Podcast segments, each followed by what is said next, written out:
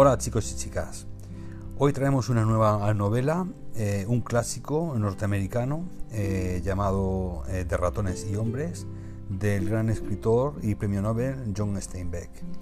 Se trata de una novela ambientada en California y en la época de la depresión.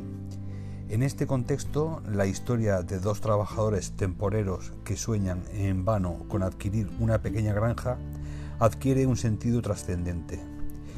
Y es que el dramático fracaso de las aspiraciones de George y Lenny, personajes unidos por estrechos lazos de amistad, no solo evidencia la fragilidad de sus sueños y el espejismo de la tierra de promisión americana, sino que pone al descubierto la amarga soledad en que una sociedad insolidaria abandona a los desheredados. La crudeza de la historia, con su estremecedor desenlace, queda no obstante atemperada por la ternura que destilan algunos personajes y por la profunda humanidad eh, con que Steinbeck los trata. Se trata de una novela dramática eh, corta de unas 110 eh, páginas publicada en 1937, que junto a Las uvas de la ira y Al este del Edén es otra obra a cumbre de Steinbeck, premio Pulitzer en 1940 y premio Nobel de Literatura en 1962. Está basada en las propias experiencias que Steinbeck, como vagabundo durante los años 20, eh, eh, sufrió.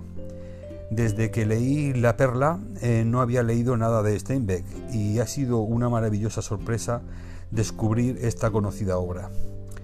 Desde un principio me ha fascinado el personaje de Lenny Small, que con su enorme ternura contrasta con la crueldad y el egoísmo que surgen de la pobreza y la necesidad a su alrededor.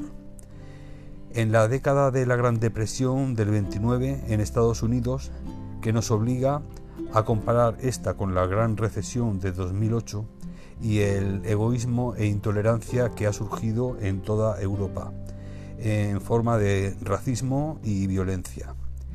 Esta es una de esas obras en, en la que si sabes descubrir su trasfondo, te revelan las miserias y formas de comportarse del ser humano ante la necesidad y la adversidad. El final os mantendrá con un nudo en la garganta, pues se trata pues, de una verdadera obra maestra.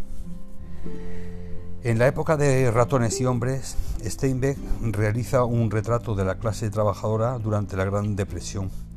También eh, escribió una serie de artículos llamada The Harvest Gypsies para el San Francisco News, sobre la difícil situación del trabajador migrante. De ratones y hombres eh, tuvo un gran éxito entre la crítica y Steinbeck fue galardonado eh, con el New York Times Drama Critics Award. La novela fue llevada al teatro donde también gozó de gran popularidad. Su producción teatral fue un éxito, protagonizada por Ballas Ford como George y, y Broderick Crawford como el compañero de George. El granjero e itinerante, mentalmente infantil pero físicamente poderoso, Lenny. Steinbeck se negó a viajar desde su casa en California para asistir a cualquier representación de la obra en Nueva York, diciéndole al director George S. Kaufman que la obra tal como existía en su propia mente era perfecta y que todo lo que se presentara en el escenario sería una gran decepción. También fue adaptada como una película de Hollywood en el 39, con Lon eh, Chaney Jr. como Lenny. Había ocupado el papel en la producción teatral de Los Ángeles. Y Burgess Meredith como George. Meredith y Steinbeck se hicieron buenos amigos durante las siguientes dos décadas. Otra película basada en la novela corta se realizó en 1992 protagonizada por Gary Sinise como George y John Malkovich como Lenny. En el 39 publicó también Las uvas de la ira, considerada su mejor obra, basada en artículos periodísticos que había escrito él mismo en San Francisco. Está considerada eh, por muchos como su obra más lograda. En 1940 recibió el premio Pulitzer, pero su éxito no estuvo libre de controversia. Las ideas políticas de Steinbeck crítico con el capitalismo y a favor de las reformas llevadas a cabo por Franklin, eh, Roosevelt con el New Deal como eh, para favorecer a la clase trabajadora, le conllevaron la condena del sector más tradicionalista, sobre todo en su propio estado.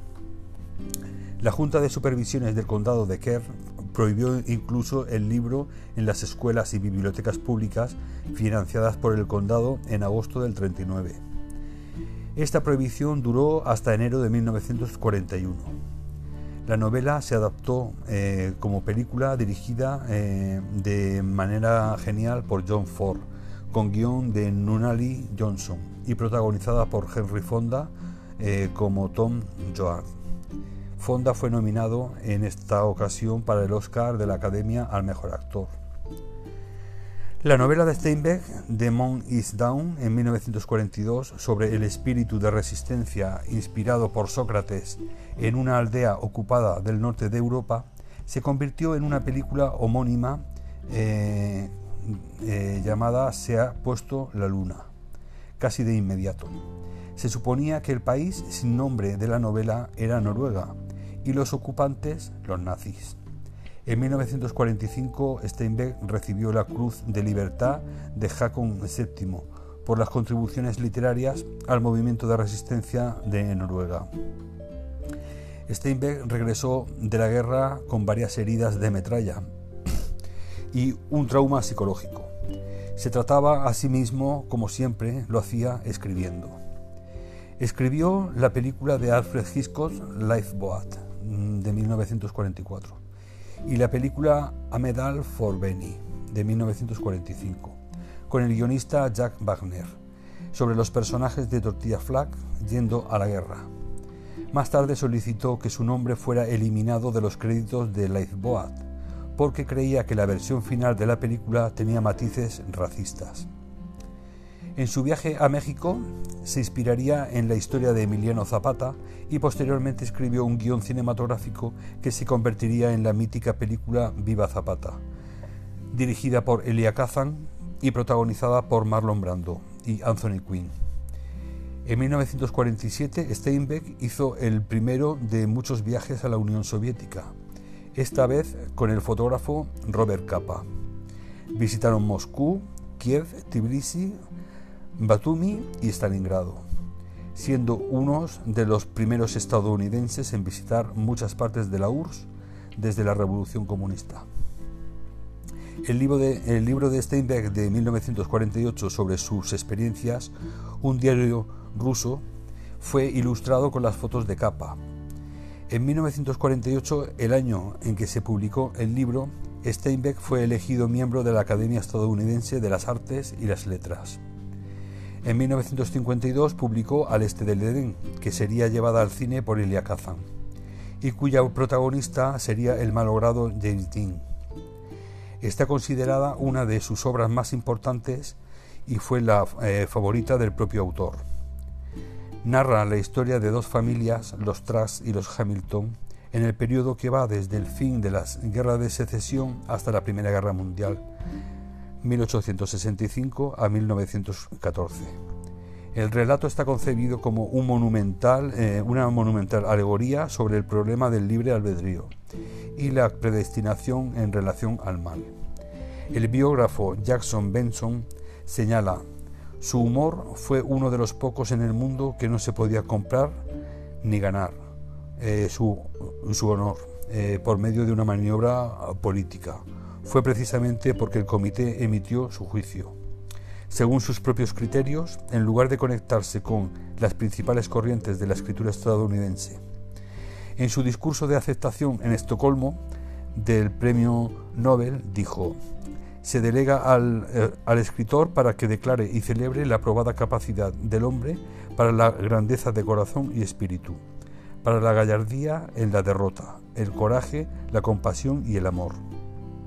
En la interminable guerra contra la debilidad y la desesperación, estas son las brillantes banderas de la esperanza y la emulación. Sostengo que un escritor que no cree en la perfectabilidad del hombre no tiene dedicación ni ninguna implicación en la literatura. Por último, señalar que en España eh, Miguel del Arco adaptó la obra de Ratones y Hombres para el teatro, estrenándose en 2012 en el Teatro Español de Madrid, con un cartel encabezado por Fernando Cayo y Roberto Álamo. Y bueno, chicos y chicas, para terminar con el podcast de hoy, bueno, deciros que mi puntuación, eh, mi puntuación en Google Reads ha sido de 5 sobre 5, pues me parece una obra maestra, otra del autor, y, que os, os, aconsejo, vamos, no, es, para mí es de obligada lectura, puesto que no solamente es corta, sino que es, eh, fue desarrollada, escrita en una época en la que realmente Steinbeck estaba... Mm, eh, escribía sus obras más intensas y más, y más verdaderas. Eh, espero que os, haya gustado y, bueno, y, recordaros que quizá ah, haya un nuevo podcast antes del sábado, pues vamos a realizar el podcast conjunto con Pablo sobre el libro Encuentros en la tercera fase. Así que no os lo perdáis, que para el martes o miércoles lo tendremos colgado. Dar también la bienvenida a los nuevos oyentes de Colombia y de Venezuela, dos nuevos países donde ya tenemos oyentes eh, esta semana.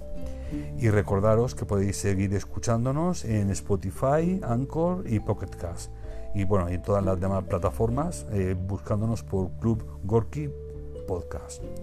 Espero que hayáis tenido una buena semana, que estéis eh, aguantando bien la situación en, vuestros respectivos países ante la pandemia y que bueno, que sigáis leyendo, que por lo menos tengamos ese, ese permanente ventana a la libertad. Un abrazo y hasta la semana que viene chicos.